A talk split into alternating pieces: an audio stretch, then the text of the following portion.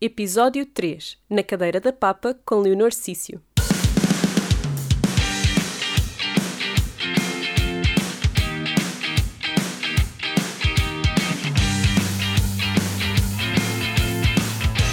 Olá, sejam muito bem-vindos a mais um episódio do Puericultura, um podcast para mamães millennials. Se é a primeira vez que passam por aqui, convido-vos a ouvir o episódio de apresentação, vão encontrar o link nas notas deste episódio, para saberem que mais podem esperar de um programa sobre parentalidade, aquela habilidade fundamental à nossa sobrevivência na qual não confiamos há milhares de anos. Hoje estou na lindíssima cidade do Porto, sentada na sala de estar da querida Leonor Cício, conhecida por pôr bebés e crianças a comer uma alimentação saudável, variada e saborosa. É autora do blog Na Cadeira da Papa e do livro Mãe Quer Mais e partilha diariamente quadradinhos da sua vida de mãe descomplicada e mulher empreendedora no Instagram, onde está prestes a chegar aos 20 mil seguidores. Também podem encontrar no Facebook, no Pinterest e no YouTube. Bem-vindo ao Pericultura, Leonor. Obrigada. Então, tu tens Três. três crianças. Às vezes tenho que os contar, mas sim, são três. A Teresa, a Luísa e o Francisco. Sim, Gostaste de estar grávida? Gostei. Foi é das coisas que eu tenho mais saudades. Gostei mesmo de estar grávida. Adorava tudo da gravidez, de estar grávida, de sentir o bebê e tal. Já sabes que aquelas últimas semanas são sempre horríveis, é sempre um grande peso, sobretudo para mim, que sou um nico. Estás a ver? Este corpinho de 1,60m. E tive sempre bebês enormes, mas foram sempre muito grandes. Então era. Aquelas últimas semanas gostavam, mas gostei sempre de tudo. E fui tive sempre aquelas gravidezes muito pacíficas, sem enjoos, sem nada de especial. Foram parecidas umas com as outras? Foram todas muito parecidas. Sabes que isso é uma das coisas que me assusta em ter um segundo filho, é que eu tive uma gravidez maravilhosa e há muita gente que diz que a segunda é sempre Não, diferente. nada. E eu não, eu não quero que Olha. seja diferente. Não tive enjoos, nenhum deles, só tive assim uma pequena náusea na, na altura da Luísa, mas era uma coisa estranha, era assim, se eu cozinhasse, eu depois não conseguia comer o que cozinhei, acho que já ficava assim tipo, era assim uma coisa estranha, mas dos outros todos tudo super pacífico. Tive aquelas dores normais que nós temos, não é? Que do nosso corpo, a ajustar-se e senti sempre muito, mas não era uma coisa que que eu fizesse assim, não vale a pena estar grávida só para não sentir esta dor. Eu gostei mesmo de estar grávida. E depois, quando eles nasciam, eu ficava triste de já não estar grávida. Sabes? Não, não sei se sentiste isso. Não, por acaso não senti, mas sei que há muitas mulheres que sentem um vazio, não é? É, fica- fica-se assim aquele vazio. Ah, eu lembro perfeitamente quando tive a Teresa, a Luísa, quando nos foi ver ao hospital, ela sabia que a Teté estava na barriga e ela puxou-me o lençol da cama e ela, onde está a Teté? Ela não associou e viu a minha barriga vazia e depois eu ainda fiquei também assim mais recalcada, sabes? Assim, pois já saiu aqui de dentro, estava aqui tão bem, não é, filhinha? Mas pronto. Mas gostei mesmo, é assim, a etapa, eu gosto mesmo de estar. E sinto saudades de estar. E esse sentimento de vazio do primeiro para o segundo, do segundo para o terceiro, é sempre, achaste sempre igual? Sempre achei. E em relação às dores também, o tipo de sensações que tiveste no corpo, a alteração do corpo, ou seja, o terceiro não é necessariamente. O terceiro foi o pior. Ok. que o Francisco era excessivamente grande e eu vivia a minha gravidez inteira com uma dor numa virilha que parecia que tinha uma faca espetada. Bom, foi fantástico. Eu achava que ia viver para o resto da minha vida assim. Passei sete meses assim, não é? Mais ou menos ali por volta dos três meses comecei a sentir essa dor. Falei com a médica e tal. Ela disse: é do, do posicionamento do bebê, ele está aí numa posição um bocado estranha e tal. Ele, ele fez assim até o dia em que nasceu. E portanto, quando ele nasceu e quando eu me levantei e não sentia dor, eu disse: ah, afinal há uma vida sem esta dor. eu já achava que aquilo era o resto da tinhas aceito. Já tinha, já, já, que já fazia parte. Era uma dor, ah, era, era horrível. Era, foi a única coisa muito chata da gravidez dele.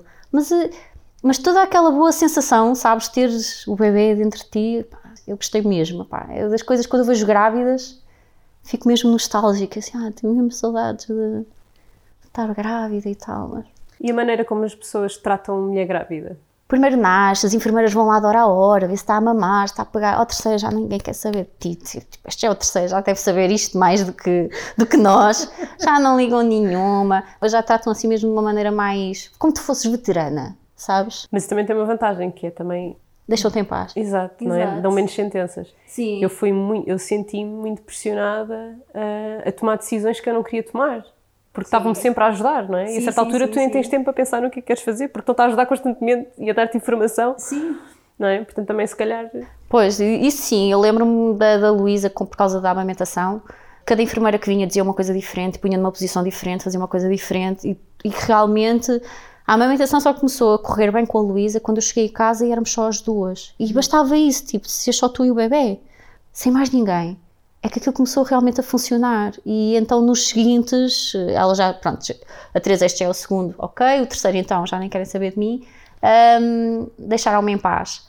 Uh, mas da, da, da, primeira senti muito isso. Estavas a dizer que o Francisco foi o, bebê, o maior bebê. Uhum. Além de ser um rapaz, que normalmente também são Sim. um bocadinho maiores, houve alguma coisa que fizeste diferente na, na, gravidez, por exemplo, ao nível da tua alimentação? Fiz, nessa altura já era vegetariana. Com as miúdas, não? Não, com as miúdas tinham uma alimentação normal. Só com esta variável, isto dá cabo do mito que uma gravidez vegetariana faz bebés mais pequenos, não é? Exato, exato. Não, não, não, eh, não, não confere. Comigo não confere. Tornei-me vegetariana quando a TT estava quase a fazer um ano Portanto, a gravidez de Francisco foi vegetariana e foi das situações em que eu disse que só voltaria a comer produtos de origem animal se uma gravidez minha ou uma amamentação minha tivesse comprometida, se eu tivesse comprometido a saúde de um bebê. Ah, mas fiz sempre análise, estava sempre tudo ótimo, tudo bem, a minha obstetra alinhou, disse, não, está tudo ótimo, podes continuar o trabalho que estás a fazer. Nunca fiz suplementação extra por estar a ser vegetariana e pronto, e realmente ele, é, ele nasceu gigante e neste momento o Francisco é vegetariano? Não, nenhum deles é. Eles fazem as duas coisas, não fazem distinção. Para eles, um prato vegetariano é igual a um prato com carne ou peixe. E isso era realmente o meu, o meu principal objetivo, era que eles criassem essa tolerância, que percebessem as várias dietas que podem existir, não só mesmo a questão do vegetarianismo, mas também pessoas que têm restrições alimentares culturalmente ou por razões religiosas e não fazem discriminação nem distinção, percebem. E esse era o meu principal objetivo nesta fase, era realmente que elas percebessem que existem pessoas com especificações nas suas dietas, nas suas opções e que nós temos que aceitar e ser tolerantes em relação a isso. E depois, se um dia elas quiserem ser vegetarianas, elas já têm essa base, têm que respeitar os outros que não são, ou o contrário, se não querem ser, respeitar os que são. E porque lá está, eu sou a única da família que sou, portanto não tenho, não posso ter a presunção de a minha opção agora vai ser a opção deles, não é? Tem que ser assim uma coisa mais equilibrada. Tem um pai e uma mãe, avós, tios, tem que ser assim uma coisa mais sensata. Tanto comem tudo. Comem tudo. Verdadeiramente tudo. Estavas a dizer que A Teresa nasceu com um parto normal? Não, não, nenhum nasceu de parto normal, nasceram todos de cesariana. Mas a diferença está que na Luísa entrei em trabalho de parto, mas foi um parto que não evoluiu e que a Luísa começou a entrar em sofrimento, verdadeiramente. Ela nasceu sem batimento cardíaco, sem respirar, teve de ser reanimada, estava mesmo muito complicado. Muito difícil. Muito difícil. Às vezes hum, é um bocado complicado uh, explicar que eu tive em trabalho de parto e depois fui por uma cesariana, eu acho que a primeira coisa que as pessoas pensam, ah, ela não aguentou o trabalho de parto e pediu a cesariana, ou qualquer coisa do género. Não, o meu bebê não estava mesmo bem. O que tu acabaste de dizer, já viste a quantidade de complexos que nós temos enquanto mulheres em relação a isto? Exato. De termos de ser capazes de parir e termos de ser capazes Exatamente. de dar Exatamente. E eu, eu senti muito isso quando a, obstetra chegou ao pé de mim e disse, Leonor, vamos para a cesariana. Eu, não, não, não. Não, eu não, quero, eu não quero falhar. Exato, exato. como, é, como é que me vai meter nesta vida de mãe quando eu vou já falhar no meu primeiro trabalho, que é parir. Mas eu não estou preparada para uma cesariana, não foi para isso que eu me preparei, que eu tive aqui nove meses. Não foi para me cortar e tirar o bebê cá de dentro, foi, não foi para isso que eu fui desenhada. E depois era, foi uma situação toda muito estranha, porque uh, tudo apontava que eu ia ter um parto normal. Eu comecei, a, o colo do útero começou a abrir muito cedo, tanto que a obstetrícia tinha cuidado, que isso já, já, está a ficar, já está com dilatação, etc. Ah, mas os meus bebés não querem sair, verdadeiramente. Os meus bebés ficam cá em cima e não deixem, não encaixam, não fazem nada, não têm que ser puxados. Uh, quando é uma cesariana por cima de uma cesariana, eles cortam a cicatriz antiga. Então, até a cesariana da Teresa, eu tinha uma cicatriz com um, um certinho, porque o corte normal de cesariana não era suficiente para eles chegarem ao meu bebê. Tão subido que estava. Era impossível. Um bebê dentro de mim, olha, o forno, o forno está a tocar, ah, vais buscar o Vou bolo. buscar o bolo. Vamos fazer aqui uma pausa. Uma pausa. Tinham, tiveram que fazer um corte extra porque Sim. não conseguiam chegar à Luísa de tão para cima que. Estava tão subida Sim. e eu pá, tive 16 horas em trabalho de parto, em bola de pilates, a caminhar, a fazer agachamentos, 30 por uma linha, tudo aquilo que vem no livro para tu fazeres, para o bebê descer, nada, nada fazia descer. Pá, foi uma cesariana extremamente violenta.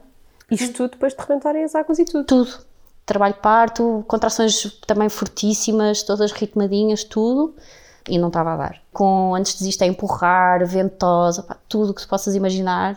E ela nasceu, pá, não chorou, e depois em cima aquela coisa que te dizem, ah, sim, nós tiramos o bebê e depois pomos o bebê ou em cima da mãe. Não, não aconteceu, levaram-na de imediato para ser reanimada. Eu não sabia onde é que ela estava, eu nunca o tinha ouvido chorar, eu não sabia o que é que se passava, ninguém me dizia nada, olha, um pânico terrível. E, mas depois ela lá apareceu. E a única coisa que eu me lembro é assim, a memória mais bonita que eu tenho é de ver a mantinha, ela toda enrolada na mantinha, e umas pestanas a sair fora da manta, que ela desde que nasceu tem umas pestanas imensas. Ah pá, foi, foi, pronto, aquele alívio, tipo, saiu, está bem, respira. quê. Exato, e só muitos dias mais tarde é que soube que o que é que tinha realmente acontecido. Pá, viu a pegar, o apegar, ela nasceu com o apegar mesmo baixíssimo, ela teve mesmo muito mal. Portanto, eh, isto era tudo motivos para pensar, não quero passar por isto outra vez. Mas não, lá fui eu outra vez e na Teresa a única coisa que eu disse à minha obstetra foi não quero que outro filho meu venha ao mundo da forma como a Luísa veio, que tenha que passar pelas dificuldades que a Luísa passou para nascer. Ela sempre apoiou a parte normal, mesmo depois de uma cesariana, ela sempre disse: é, é possível, Leonor, vamos tentar, etc. Vamos nesse caminho e depois vemos o que é que acontece. O primeiro momento que senti que isto não está a dar é para cesariana, porque um outro bebê como a Luísa nasceu, e a Luísa é completamente normal, mas. Mas sim, Não- teve não um é- início de vida sofrido. Sofrido, E tu eu acho que sofreste. Isso sim. também é válido, não é só. Pá, e não era justo, não era justo para, para o bebê, Nem para ti. nem para mim, sim, também, nem para mim. E então pronto, ficámos assim acordadas. A dada altura começámos, as coisas começaram a ficar todas muito parecidas. Eu com dilatação, colo aberto, sem contrações e já muito sufocada. Eu dizia que o bebê era muito grande, a minha obstetra dizia que não, que era um tamanho normal e eu, eu acho que não, acho que ela é mesmo, ela é mesmo muito grande. Sentia que a bebê era muito grande. Apertava. Sim, pá, senti- sabes que qualquer, quase ela só fazer assim, tu sentias. Eu lembro-me dela estar com soluços e a mesa saltar. Te imagina? Ahm, e até que um dia, pronto, vimos que estava tudo a ficar muito parecido e a obstetra sugere, olha, já, estamos no- já estava no final da gravidez, ela, acho que vamos ter que ir para a cesariana, que isto não está a evoluir. É a mesma coisa, anestesista por cima, ventosa por baixo. Os meus partos são sempre assim, todos muito cheios de tralha. Ahm, e foi aí que o que a minha obstetra declara que eu tenho uma, um síndrome de incompatibilidade entre a pelve e o feto. Portanto, ela diz que dificilmente consigo que um bebê nasça pelo... Eles não encaixam, simplesmente. Há qualquer coisa que faz com que eles não encaixem. E a Teresa nasceu a chorar. Pá, foi das coisas mais bonitas. Foi tipo... Ouvi-la chorar quando saem, porque ele não tive essa experiência com a, com a Luísa. E, e pronto, foi sinal, tipo, nasceu, está bem, não sei o quê. Pá, um bebê de 3,7 kg.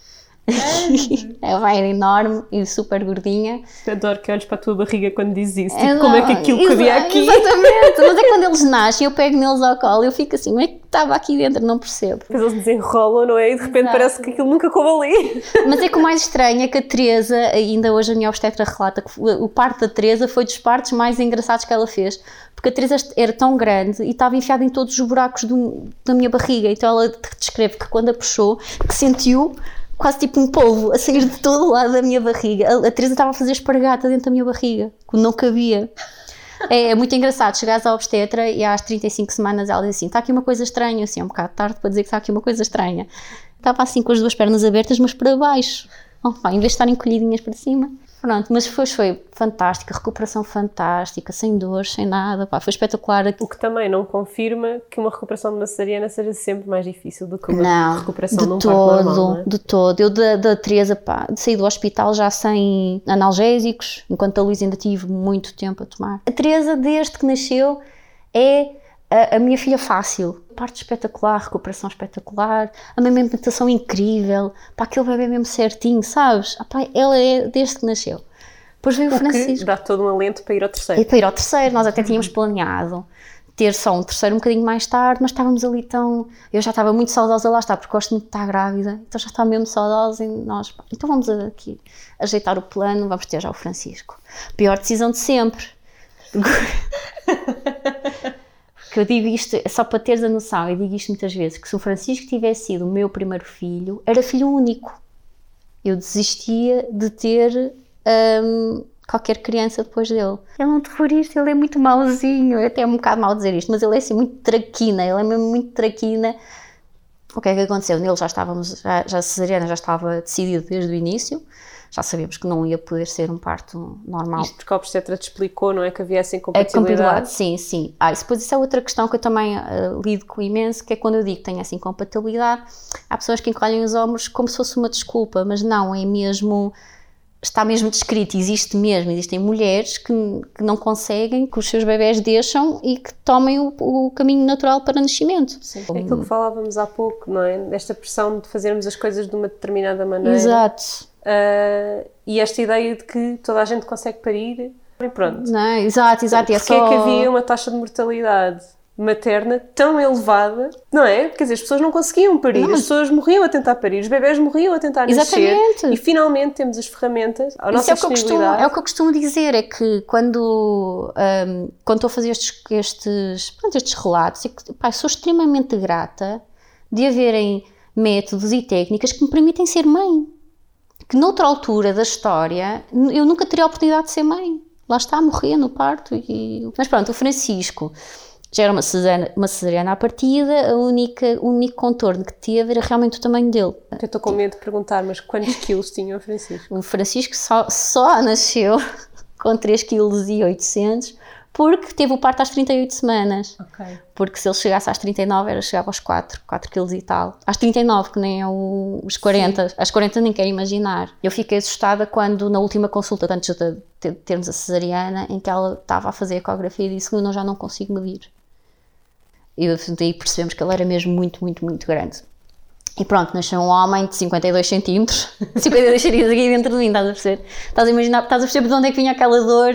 ah, ele As pessoas devem estar a achar que o teu marido é gigante, mas não. não é, tu acabaste de ver, ele não é grande. É, tem um tamanho normal para um homem, não é? Eu é que sou este nico de gente muito pequenino. O, o João, o teu marido, esteve sempre presente nas tuas cesarianas? Sempre. ou- E como é que foi ter esse apoio? Recomendas, É, não é, recomendas? totalmente. Bem, fizeste três vezes, portanto assumo que recomendas.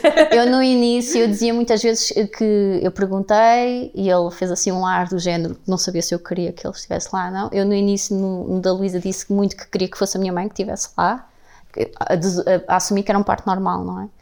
Queria muito que fosse a minha mãe que estivesse lá e tal, e fui falando com a minha mãe e disse: Mãe, dá tempo, quando eu entrar em trabalho de parto, eu ligo-te, tu vens, e dá tempo, tu chegares cá e estás comigo. E depois, gradualmente, fomos perdendo um bocadinho essa ideia. E a minha mãe, ah, vê lá se faz sentido, tens aí o João, qual é o. Porque a minha mãe vive a quase 200 km de mim. Não é que ela não quisesse lá para me apoiar, mas eu acho que ela estava a tentar eh, fazer com que. Porque eu e o João não passámos por aquele momento de agora somos os dois, nós não somos casados. É o pai dos meus filhos, eu costumo dizer sempre que é o pai dos meus filhos. Mas eu acho que a minha mãe também tentou, de alguma maneira, que este fosse o tal momento de perceber é uma coisa de vocês os dois. ok. Porque eu vivia muito ainda. Muito aquela coisa de ir todos os fins de semana à a Leiria, visitar os meus pais, mesmo grávida aí e tal, passava o Natal com os meus pais, mesmo já a namorar e a viver com o João, estás a perceber? Eu acho que foi aquela coisa aquele de tipo, não, isso agora é uma coisa vossa e eu vou Sim, ficar esta aqui. é a tua família. Exatamente. Porque nós tínhamos combinado que, que ele não ia estar presente.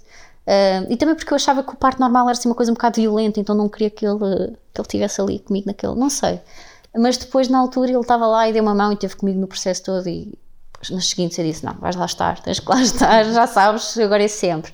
E é ótimo, principalmente no da Luísa, que foi mesmo muito. que foi uma cesariana mesmo muito complicada. Se ele não estivesse lá, então teria sido muito pior. Não planeiam fazer já um quarto? Não. foi, foi muito assertivo, não, não foi? Ah, vai, é assim, eu, eu adoro, adoro estar grávida, adoro aqueles primeiros meses em que eles são assim, tipo, são totalmente dependentes de nós para tudo. Não, mas já não dá mais. Eu não tenho capacidade intelectual para ter mais uma criança aqui em casa. Só para teres uma ideia, eu quando fui à primeira consulta do centro de saúde, a enfermeira de família chegou ao pé de mim e disse: Fez laqueação? Eu, desculpe. "Ah, Se fez laqueação, que fez outra cesariana, se fez laqueação. E eu, não. Que, não. suposto. Ainda tenho 30 anos, ainda pode aparecer mais qualquer coisa. Mas ela ficou assim, eu fiquei assim a pensar, será que ela estava preocupada de eu já ir na terceira cesariana, no terceiro filho? Hum, fiquei assim um bocado confusa com a pergunta dela. Eu ia-te perguntar, queria te perguntar isso, como é que as pessoas reagem a ter três filhos antes dos 30? É verdade, três filhos antes dos 30. Eu, estando grávida aos 27, foi-me perguntado por profissionais de saúde se a minha gravidez tinha sido planeada, porque A achavam sério? cedo. Então eu imagino o que é que será entrar, lá está, num centro de saúde aos 30 com três crianças Exato. e esse tipo de comentário é de uma pessoa que acha que das duas uma, ou tu não sabes o que são contraceptivos. Esqueci de ir à consulta de Exato, é a dúvida que essa enfermeira tem. E não é esse o caso, foram três gravidezes muito desejadas e muito, planeadas. Totalmente, totalmente. E muito ponderadas e racionalizadas, não foi? Sim, mas já me ameaçaram que se eu vou ao quarto. Minha mãe já disse: já chega. A minha mãe já chega e assim, mas eles são tão fofinhos, os teus netos. Ela, pois são, mas estes chegam. Mas eu certeza que já pé dela, olha, a mãe está grávida. Ela ficava radiante outra vez, não sei. Mas agora, na- naturalmente, vamos estando em meios, por exemplo, na escola, vou convivendo cada vez mais com os pais de, de, das, das, minhas filhas e cada vez mais há famílias com 3 e 4 filhos. Então já, eu já nem sou a, a típica da escola. A típica da escola é aquela que já tem 5 ou 6. eu sou a normal, eu estou na média, eu estou na média. E como é que foi a reação das tuas filhas quando nasceu o Francisco? Francisco, ele foi assim muito, acolhido com muita naturalidade. A Luísa já era uma veterana naquilo, não é? Já era o segundo, ela já estava muito pró naquilo. Mas a, a Teresa também. A Teresa, a Teresa é, lá está, é fácil. E é a criança perfeita para ser filha do meio. A pai é mesmo perfeita, não sabes? Não, sabes aqueles, aqueles problemas que existem todos do filho do meio? Eu não tenho nada disso. A Teresa é assim, tipo, é mesmo fácil, é uma querida, é tão fofinha. E ele foi assim acolhido muito, muito rapidamente e muito facilmente.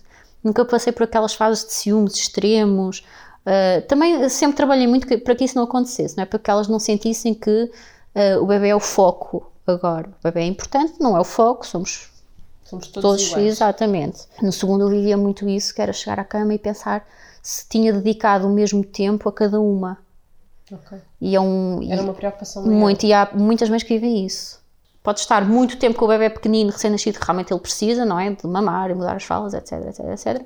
Mas depois estás com, com o mais velho com uma qualidade de tempo maior e isso equilibra. Mas eu lembro-me perfeitamente quando a Teté tinha nascido, eu pensar, eu chegar à cama e assim, mas será que tive? Será que passei o tempo suficiente com a Luísa? Será que ela notou? Vivia muito essa ansiedade, que depois fui, fui deixando e percebendo que a Luísa estava perfeitamente feliz e normal e não, não estava a afetá-la. E no Francisco já não, já não pensei nisso, não vou dar em louca, não vou pensar nisso. Tudo tu que tens irmãos? Não. É uma das coisas que eu tenho mais pena não ter um irmão. E o pai das crianças, dos tem, teus filhos tem, tem irmãos? Tem, tem, E eles não têm. Eu digo-lhes sempre, os irmãos são os amigos para sempre. Qualquer coisa que tu precises, pedes sempre a um dos teus irmãos que eles vão, vão te ajudar e vão te fazer. O que é que dirias a uma família que quer ter dois, três, quatro filhos e que está com receios? Olha, é muito giro perguntar isto que neste fim de semana tive uma amiga que tem uma filha e que me disse assim, olha, estou com medo de ir ao segundo porque se me acontece alguma coisa, deixo cá a outra. E, eu, e foi um receio que eu também tive, só tive no Francisco, eu estava em lágrimas, e a minha o que é que se passa, Leonor? Então, estás a chorar de quê? O que é que se passa? Eu, ai, se me acontece alguma coisa, às minhas filhas, o que é que é das minhas filhas sem mim, se me acontece alguma coisa? E ela, ai, então, mas que, agora que ideia é essa? Que vai-te acontecer alguma coisa, não vai acontecer nada, vai correr tudo ótimo. E eu, eu percebo isso, de mais quando, no, no, pensar em engravidar e passar no processo de gravidez e de parto. Se me acontece alguma coisa, o que é que é dos outros que ficaram cá? É uma coisa que tu não sentes no primeiro. Aliás, eu acho que uma das coisas que, que, muda muito numa mulher quando nós somos mães é esta sensação de de repente se nos acontecer alguma coisa, Sim. há consequências muito mais reais. E para além de ti. E para além de nós do que antes, não é? Sim. Então, pá, depois as pessoas perguntam muito o que é que custa mais, se é passar, passar do primeiro para o segundo ou do segundo para o terceiro que custa mais é passar de nenhum, de nenhum para um. Quando a tua vida tipo, dá uma volta de 180 graus. Depois dessa experiência, o resto é fácil. São justos. É, são justos. Pai, pois, se querem ter, pá, tenham. E depois também deve muita gente a perguntar-te ao nível financeiro. Sim, a nível financeiro é assim, o primeiro é o mais caro, depois ficas com tudo para os outros primeiro tu queres, queres que nunca falte nada, depois já tens aquela experiência, já sabes que há coisas que não são precisas uhum. e começas a ser também um bocadinho mais um, a simplificar. O que aumenta a nível de gasto é mesmo escolas, se eles estiverem em escolas privadas, se estiverem em escolas públicas. Bem, na creche tens sempre que pagar, não é? Sim. E tu começaste na cadeira na Papa, tinha a Luísa que idade? Foi em 2015, a Teresa, que é do meio, a fazer um ano, portanto a Luísa tinha 3 anos. Trabalhar pelo meio, trabalhei e tive outro bebê é verdade. Ah, pá, faz. Quando começou era uma coisa para as minhas amigas verem. Elas queriam ver receitas, eu punha para lá para elas verem. Era assim uma coisa muito desprendida. Não tinha qualquer, não tinha qualquer pretensão de um dia ter um blog e de ter trabalho com o blog e de fazer o que quer que seja, para além de pôr para lá umas receitas para umas amigas minhas lerem. E o livro foi feito comigo a trabalhar e grávida. Agora não é que estás a fazer o raciocínio. Sim, estou a fazer raciocínio. É? Como é que fizeste isso? Não sei, não sei. Estavas a, estavas a criar duas filhas, estavas grávida, estavas a trabalhar e fizeste um livro. E fiz um livro. É, uma pessoa tem muito tempo livre. E a quem é que recomendas o livro? A toda a gente. Eu tenho, a sério, tenho seguidores que não têm filhos e têm um livro. Porque tem. Eh, Porque sim, gostam. Tenho imensos seguidores que não têm filhos e gostam das receitas, gostam, dizem gostam da, da forma como, como eu lido, com assim, ah, não, temos, não tenho filhos, mas um dia se tiver filhos gostava de fazer as abordagens que a Leonor faz e tal, não sei o quê. Como é que os teus seguidores reagem ao facto de seres vegetariana, mas tanto o teu livro como o teu blog não? Pacífico. Ninguém dá conta. Achas que as pessoas nem sequer dão Não, conta? não, acho que nem- não, não é que não dão conta, acham normal. Mas tu fazes um, tens uma rubrica muito gira que são as segundas-feiras sem carne. Ai, tinha essa rúbrica. Foi no início, quando me estava a, a tornar vegetariana, criei as segundas-feiras sem carne para aprender mais. Porque o meu conhecimento era nulo. E dirias que é uma boa maneira de uma pessoa que quer explorar a cozinha Totalmente. vegetariana Quando- começar? É, quando alguém me pergunta como é que, como é que pessoas querem fazer transição e não sabem como começar, eu recomendo sempre as segundas-feiras sem carne. Não tem que ser segundas-feiras, um dia por semana que é sem carne. E que passem por essa experiência durante o dia inteiro, não ser só uma refeição. Mas como é que é um pequeno almoço sem qualquer derivado animal, como é que é um almoço, um snack, pronto, passarem por essa experiência. Como é que é gerir eh, teres três filhos, apesar deles, deles irem à escola e trabalhar em casa? Tu consegues, quando eles chegam a casa, não trabalhas mais? Tens essa regra? Pá, Como é que tento- fazes? Sim, tento implementar essa regra. Quando eles, quando, a partir das quatro e meia, que é mais ou menos a hora que nós saímos para eu e o João para irmos buscá-los, a partir dessa hora não, tentar não trabalhar mais. Se houver alguma coisa para fazer, sempre depois deles irem para a cama, mas tenho tentado criar a rotina de trabalhar antes deles acordarem.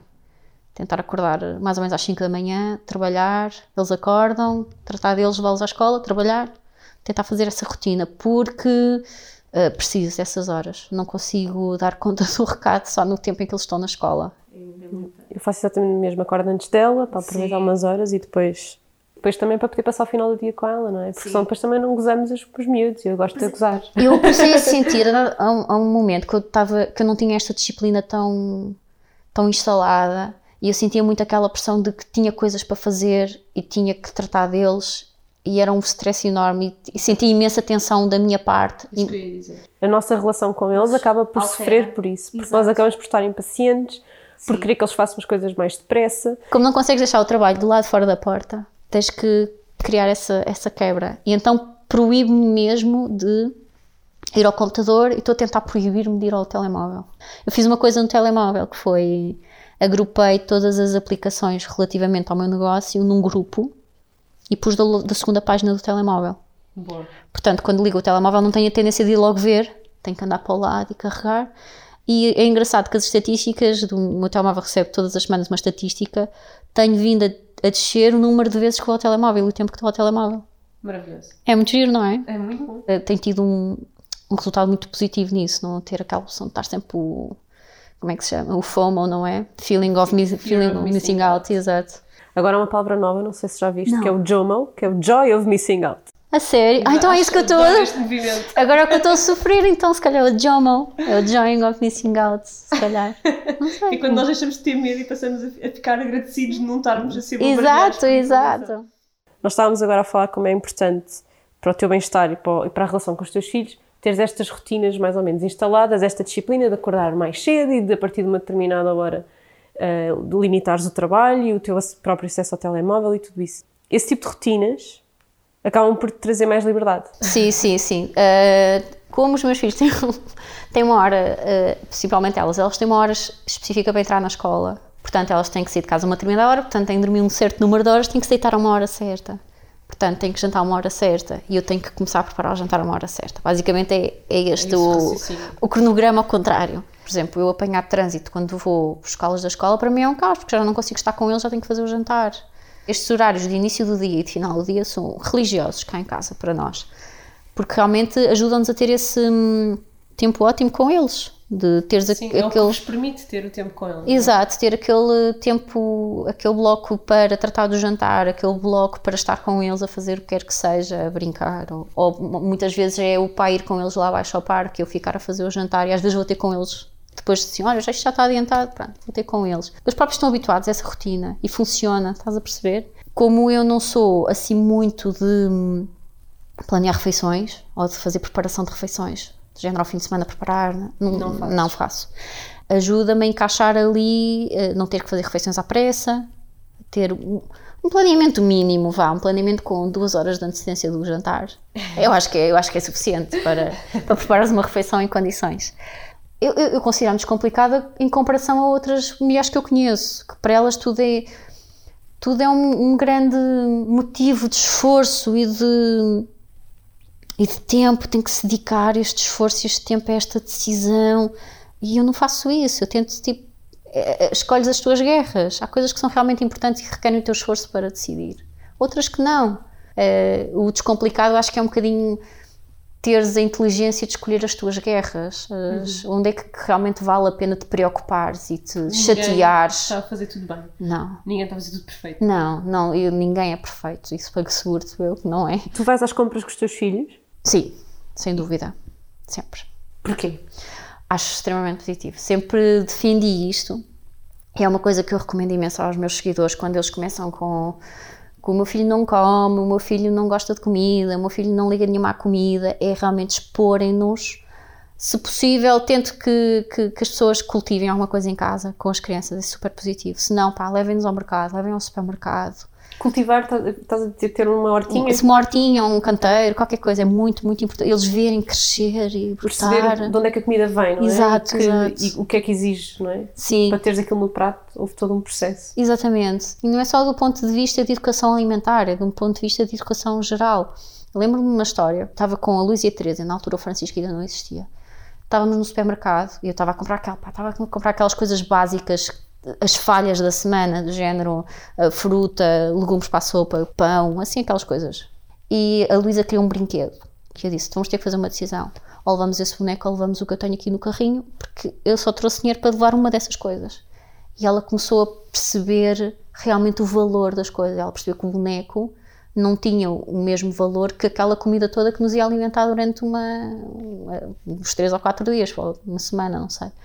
E então ela ainda hoje faz esse, essa pergunta, que às vezes quando vê uma coisa que quer, e ela, isto é caro, mãe? E eu assim, é um bocadinho. Quantas semanas é que nós comíamos com isto? Ela tem essa noção, sabes?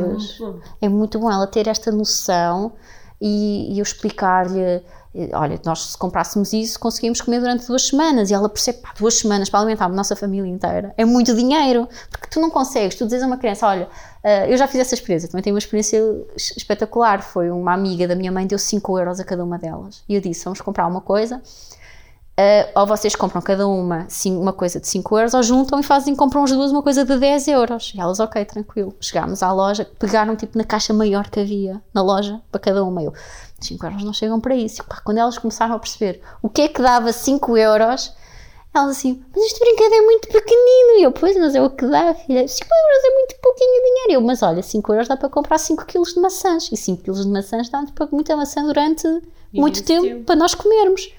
E eles começaram, tipo, a, começam a fazer esses, essas associações.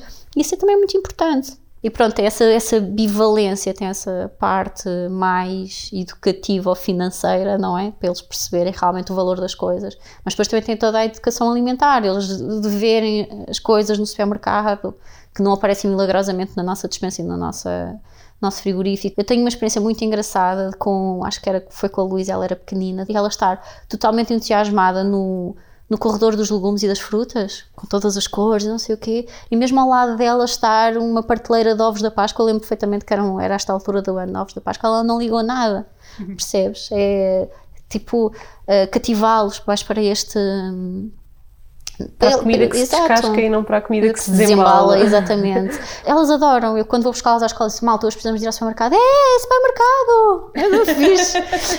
então, quando no, no, supermercado biológico tem as coisas a granel, adoram ver as coisas a granel, pois tem coisas muito muito engraçadas, têm a fruta desidratada, e elas gostam de ver aquilo, e de estar e cheirar e de provar, pedem sempre para provar. Isso cria uma relação com a comida muito mais rica. Sim, muito. De curiosidade. De... Muito. Uma coisa que eu nunca fiz, que foi nunca os proibir de comer o que quer que seja.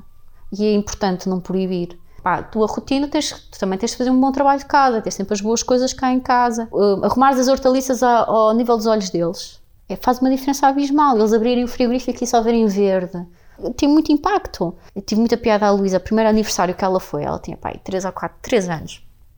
E ela chegou ao aniversário, pá, tinha uma mesa cheia de toda a porcaria que tu podias imaginar. Uh, e ela chegou lá e ela, eu posso comer? Eu, podes, filha, como tu quiseres. Ela, mas eu posso comer estes chocolates todos? Eu, comes todos, empanturra, tem de chocolates, não, faz o que tu quiseres. Pá, ela deu uma trinca no chocolate, estou enjoada. Uma trinca num chocolate.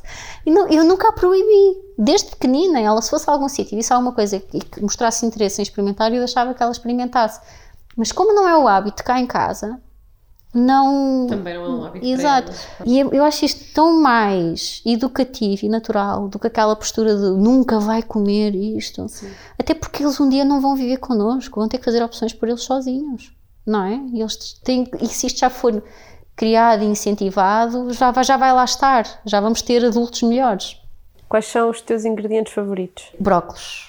São uns brocaholics, como eu digo. Todos opá, são é assim uma loucura por brócolos. E adoro cozinhar. Eu não, quer dizer, nunca faço nada de extraordinário com brócolos. É cozê-los e tê-los em casa. Por exemplo, gosto muito de cozinhar com abóbora, aveia. Todos gostam aqui muito em casa da aveia. Eu também gosto. E usas aveia para quê? Tudo? Tudo. Faço de tudo com aveia. Pá, já fiz molho de bechamel com aveia. Faço tudo com aveia. Mas panquecas de aveia aqui em casa é sempre. Tenho que fazer duas e três vezes por semana. Cakes, um, fazer crumble com flocos de aveia. E além dos brócolos, quais são os pratos favoritos dos teus filhos? Bolanhesa, do que quer que seja, de lentilhas, de carne, de cogumelos, de. Massa com molho de tomate. Sim. E mais qualquer São coisa. eles, vêm aí. Chegaram os teus filhos! Chegaram, yes! vais conhecê-los. Queres responder? Qual é a tua comida preferida? arroz com o vestido. Podes, estou a ouvir a tua irmã falar. A Tete disse que o prato preferido dela é arroz com ovo mexido. Ah, é? E o teu? Qual é que é? Tem dois. O prato principal é massa, de tomate por cima e uma almôndega por cima. Uma aqui? Uma almôndega? Sim. Sim. E sobremesa. Morangos com framboesas. É tudo? Morangos e framboesas misturados. Sim. Olha, vou para o vosso quarto. Um bocadinho e depois gravamos mais um Levas o Chico. Pode ser? Eu vou acabar isto, depois a mãe fez bolo. Ah! Então, estávamos a falar dos pratos preferidos dos teus filhos, eles já responderam. Já responderam. Quais são os, os maiores erros que os pais cometem? Além de proibir coisas, que já percebi Sim. que, na tua opinião, é das piores coisas que podemos fazer, Sim. quais são os maiores erros que, que os pais tendem a cometer no que toca à alimentação dos filhos? É o proibir o obrigar. Nunca obrigar a comer. É tipo a pior coisa também que se pode fazer. Estar a forçar é estar a destruir aquele instinto natural que, as que os, que os miúdos têm pelo, pela, do, do apetite mesmo. O nosso apetite está muito alterado, está muito transformado. E el- eles têm este instinto muito mais primitivo e natural. E é estarmos a perturbar isso. Isto é super giro ouvir os teus filhos em, em, pano de fundo, acho isto sim. ótimo. Esta é a realidade, nós trabalhamos em casa, portanto, sim, sim, é assim, eles chegam a casa, tu já estás a falhar na tua rotina, estou a falhar na minha rotina. estás a trabalhar depois da hora deles chegarem a casa.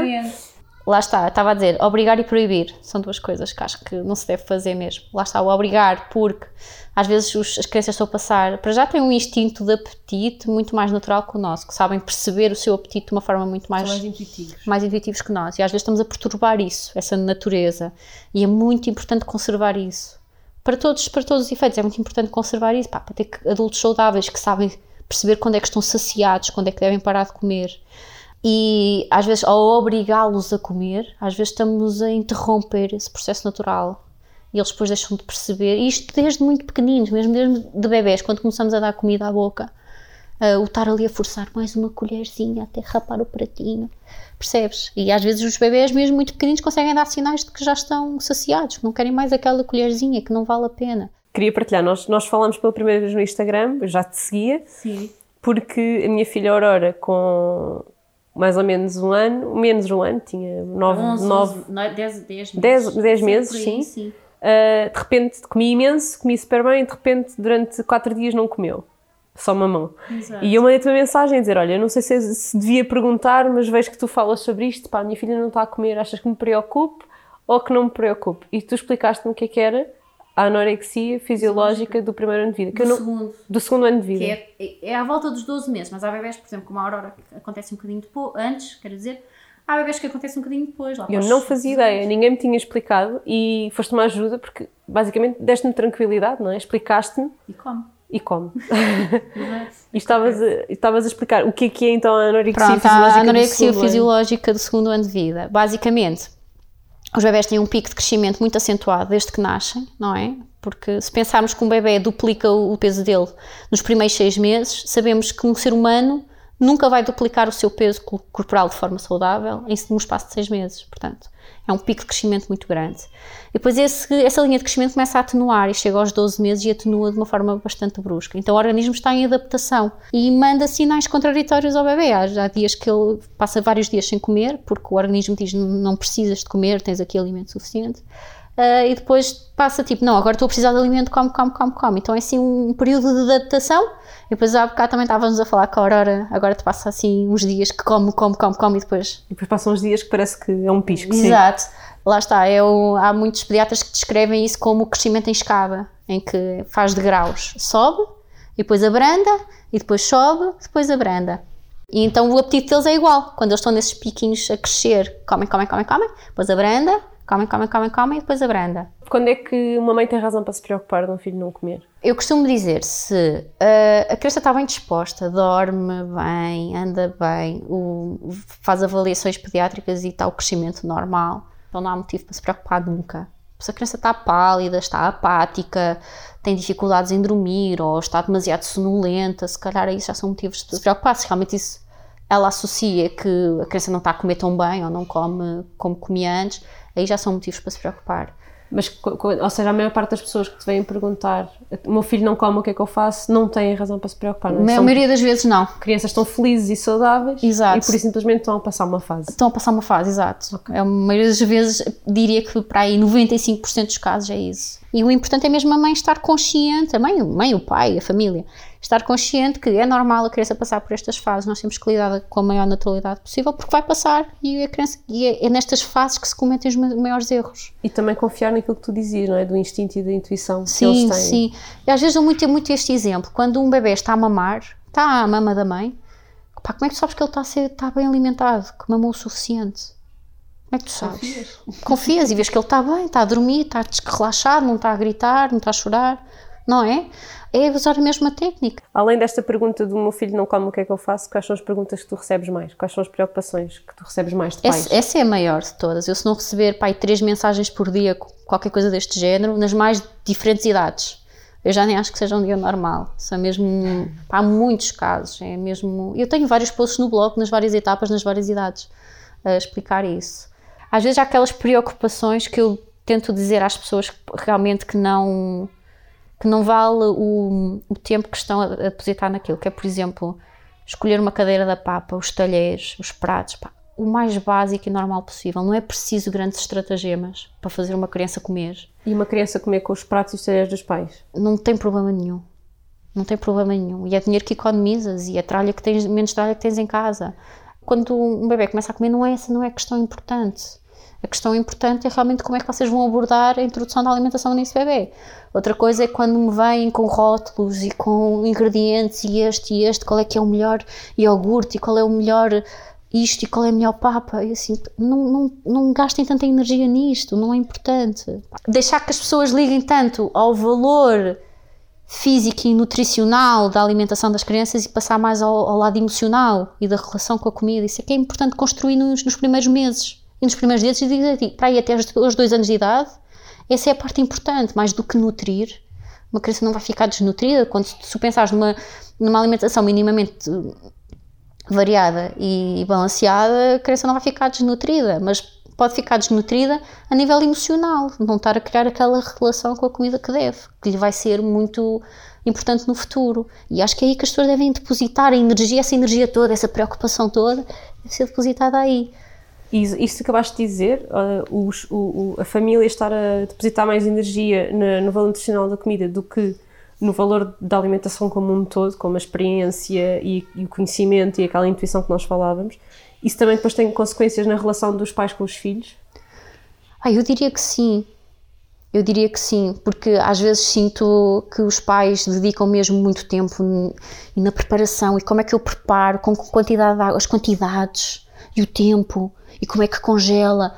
É tanta. é- é- tem, um- são, tão, é, é são tão absorvidos com essa logística de fazer tudo tão bem, tão perfeito, que depois descuram nessa parte. De, de- é, são três regras importantes, que é partilhar a mesa, o tacho e o tempo com, com as Adoro. crianças. É. Muito importante é eles estarem a comer o mesmo que nós, porque isso nós também estamos a dar um exemplo. ao mesmo é? tempo Ao mesmo tempo. a mesma comida no mesmo sítio. Não é? É Tão tão simples. simples. é muito simples, é E mesmo. confiar na, naquela intuição que tu falavas. é? Exato. E que Confiar. nós vamos perdendo. Nós, nós perdemos E completamente. todos demais, não é? Sim, Na comemos- grande maioria e das mal. pessoas. E mal. Não sabemos ouvir. E eles sabem precisamente o que é que querem. Quando abrem o frigorífico, sabem se querem um iogurte, ou se querem só água, ou se querem uma o que é que fruta. não é, não, não, não. sabem precisamente o que, o que é que querem, ou se querem uma tosta, ou se querem. Sabem precisamente o que é que querem. E isso é, é fantástico. Eles saberem, ou quando repetem. eu- a Teresa é muito engraçada. A Teresa, quando repete, nunca repete um prato inteiro. Repete sempre só um es- alimento específico. E que eu percebo que é o que ela está a precisar naquele, naquela, naquele momento. Eh, Eu percebo, por exemplo, quando ela tem um dia muito desgastante fisicamente, porque teve uma atividade física qualquer, eh, que já sei que ao jantar ela come, eu ponho tudo, e ela vai repetir sempre ou o arroz, ou a massa, ou a batata. Que ela está Precisa de mais um bocadinho de energia. e ela e é, tão, é, é incrível ela saber, ela saber ouvir-se dessa maneira. Ah, em termos de, intro- de introdução da comida, tu és a favor de introduzir logo os sólidos? Ah, Sim. Só essa parte, como é que tu, como é que tu achas que. Eu tive as duas experiências delas, fiz uma, uma introdução completamente tradicional, com sopinhas e papinhas, etc. E do Francisco fiz o Baby Led Winning, logo com comida aos pedaços. É assim, o que eu costumo dizer é, é passar uma, uma etapa à frente, porque tu eventualmente depois vais transitar das papinhas e das sopinhas, etc., para os sólidos. Portanto, vais estar a passar essa, essa fase. Acima de tudo, quando me perguntam, mas por- quais são as vantagens, ou porquê, que- porquê que se faz assim? assim? Porque eles conseguem, é tão simples quanto isso, eles conseguem agarrarem comida e comerem porque é que havemos de estar a complicar? E, e foi o que eu fiz com o Francisco, e apoio e ajudo, e não, não é por fazer da outra maneira que vai correr mal. Se precisares da outra maneira bem, também corre bem, e eles acabam por comer bem e de, de- de serem todos, eles comem todos, os três comem muito bem. Também não deixar ah, fazer a oferta da comida líquida feita demasiado longa, que é o que acontece, não é? Às vezes, às vezes crianças com 12, 13 meses ainda a fazer tudo passadinho. Dá para fazer bem das duas maneiras, mas sou muito mais a favor de, dele- do Baby Led Weaning, deles comerem de forma autónoma, lá está também para aprender a regular o apetite. E também nos dá mais independência. não? Muita, muita independência. Ao nível de comer sozinho, não é? É muito mais fácil comer um brócolis cozido sozinho, quando Do que se tu te tem estás a aquela tentar motricidade, do que comer uma sopa, Sim. não é? Em termos de motricidade. sim, sim, sim. E isso também tem a aportar vantagens ao nível da independência, não é? Sim, sim, sim, sem dúvida. Já estiveste aqui a dar umas dicas aos nossos ouvintes, contaste a tua experiência enquanto mãe, enquanto grávida, enquanto historiante. Agora tens de dizer às pessoas o que é que vais fazer a seguir. O que é que se passa? O que é que são os projetos para o futuro Opa. na cadeira na papa? Um dia acordei e pensei, vou fazer um podcast. E depois, eu depois recebi uma mensagem tua, olha, queria te convidar para a entrevista do meu podcast. Eu assim, mas agora toda a gente está a fazer podcast, incluindo eu. E estás a ver, este tipo de conteúdo é muito mais fácil de absorver ouvindo do que lendo. A fluência, a espontaneidade com que tu falas, a intuação que dás. Tu, às, às vezes dá-me vontade de brincar num post, mas só o tempo que tu tens que estás a explicar que estás a brincar, cortas logo aquela frase. E os posts são muito editados, o escrito é muito editado. Sim, isto é mais cru, não é? Mais, é, é. mais honesto. É, Obviamente que uma pessoa que lê um post se calhar consegue despachar a informação mais depressa e se só quiser saber Sim. três dicas para não sei o que tal, e os Vai- títulos pronto. exato. Não é? Tem, tem imensas vantagens. aqui tem que nos ouvir. Tem que nos ouvir. Mas acho que foi uma conversa divertida. Eu acho que sim, eu gostei imenso. E acho que Imenso. adorar ouvir a voz dos teus filhos. Eu acho que sim. Então vem aí um podcast na cadeira da papa. Sim. Portanto, Vamos. quando este episódio estiver no ar, eu já vou Sim. poder pôr o link para o teu podcast na Yay, descrição. Sim. Portanto, já não é um projeto para o futuro, era um projeto para o teu futuro do passado. E vai ter um nome super original. que é Deixa-me adivinhar. Então. Na cadeira da papa. Podcast.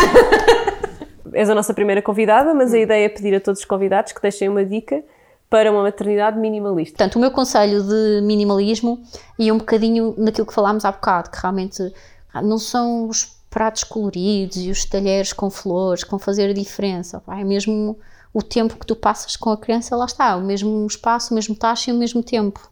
E nem não é só na hora da refeição, é até antes, na preparação, tentar preparar com a criança, ir às compras com a criança, toda essa parte experimental e sensorial, mais do que teres objetos que achas que vão ajudar, sim, um copo XPTO, porque dizem que não sei o quê, ou um prato que eh, tem uma forma assim, uma cor assado. Não, não é isso que vai fazer diferença, não é isso que vai fazê-los comer melhor.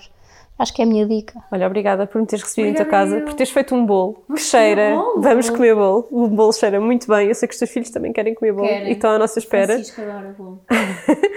Fico muito ansiosa para ouvir o teu podcast, que, como é óbvio, vou partilhar Boa. na descrição do episódio para toda a gente ouvir. Queres chamar o teu filho para ele dizer tartaruga e iogurte? Iogurte de tartaruga. Iogurte é de iogurte tartaruga. de tartaruga. Vou buscar. Ver se já acabou a guarda do leão. E despedimos-nos assim. Francisco, para te despedirmos dos nossos ouvintes, diz lá iogurte de tartaruga. Coruja, a coruca.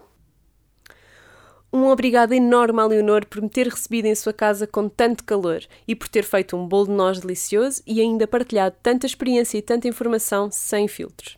E um obrigado à Luísa, à Teresa e ao Francisco por terem deixado a mãe trabalhar até mais tarde para acabarmos esta conversa e ainda terem participado de forma tão animada. E por hoje é tudo. Obrigada mais uma vez por estarem desse lado. Se gostaram deste episódio, não se esqueçam de subscrever o Puericultura, um podcast para mamães millennial. Podem encontrar todos os episódios em aminimalista.pt barra podcast, na Apple Podcasts, no Google Play ou, em princípio, onde quer que costumam ouvir os vossos podcasts. Não se esqueçam de deixar uma review, até porque tenho um presente para oferecer a um feliz contemplado por entre os que até 12 de maio deixarem um comentário por aqui. Digam-me que temas gostavam de ouvir por aqui e quem são as mães que gostavam que convidasse. Estão à vontade para me enviar uma mensagem no Instagram ou mesmo um e-mail com as vossas ideias e sugestões. Vemo-nos para a semana, no próximo episódio. Até já!